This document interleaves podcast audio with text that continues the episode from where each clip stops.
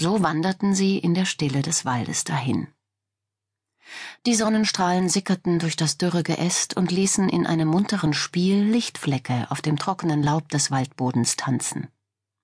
Die Angst saß Nihal zwar immer noch in den Gliedern, doch angesichts dieses Schauspiels ließ sie schon langsam von ihr ab.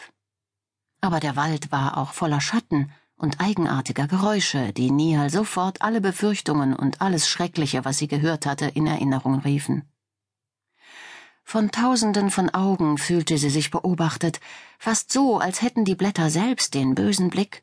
Bei jedem Laut zuckte sie zusammen und wanderte unsicher hinter Soana her, die ihr eiligen Schritts vorausging. Mehr als einmal war Nihal versucht, sie anzuhalten und ihr zu sagen, dass sie verzichte auf die Magie und alles andere auch, denn nichts konnte ja diesen Opfergang aufwiegen. Doch letztendlich war ihr Stolz stärker als ihre Furcht. Eine Stunde waren sie gewandert, als sie zu einer kleinen runden Lichtung kamen, an deren Rand eine Quelle mit klarem Wasser sprudelte. Im Zentrum der Lichtung befand sich eine Art Sessel aus grob behauenem Stein. Da wären wir, sagte Soana.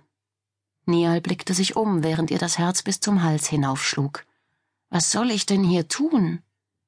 Setz dich auf dem Stein nieder, befreie deinen Geist von jeder Sorge und denke nur an das Leben, das um dich herum pulsiert.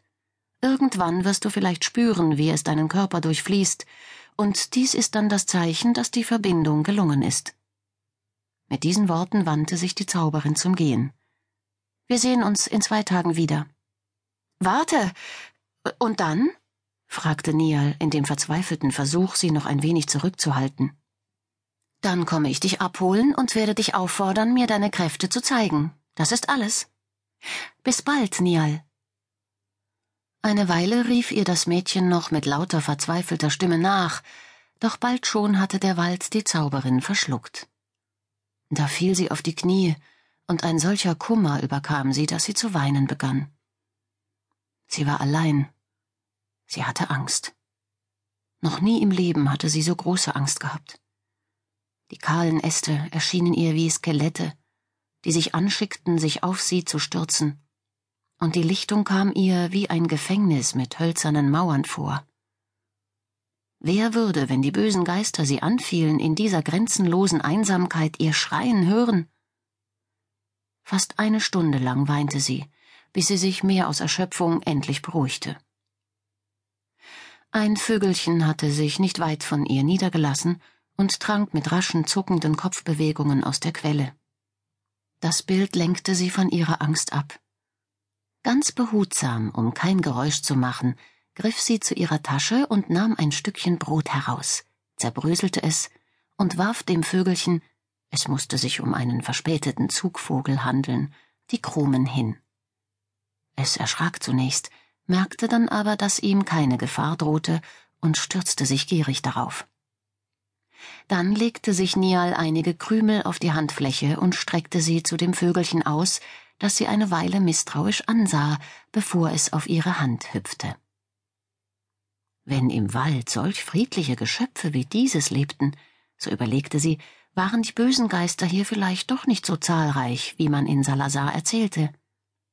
Aber sie hätte auch ohnehin nicht umkehren können, da sie den Weg zurück nicht kannte so konnte sie genauso gut versuchen, diese Prüfung zu bestehen.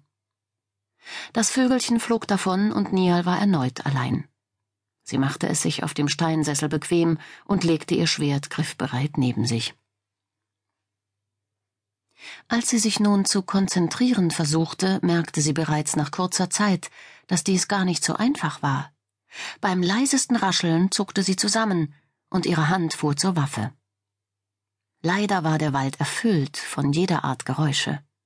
Schloss sie die Augen, war ihr, als höre sie Schritte näher kommen, und sie konnte sich nur dadurch beruhigen, indem sie die Augen rasch wieder aufschlug und sich umblickte. Wie sollte sie bloß unter diesen Bedingungen mit einer Natur in Kontakt treten, die ihr so feindlich vorkam? Bereits zur Mittagszeit war sie erschöpft. Sie versuchte sich ein wenig zu stärken, doch ihr Magen war wie eingeschnürt. So schloss sie die Augen, um ein wenig zu schlafen. Doch obwohl sie todmüde war, wollte der Schlaf nicht kommen. Die Angst ließ nicht ab von ihr.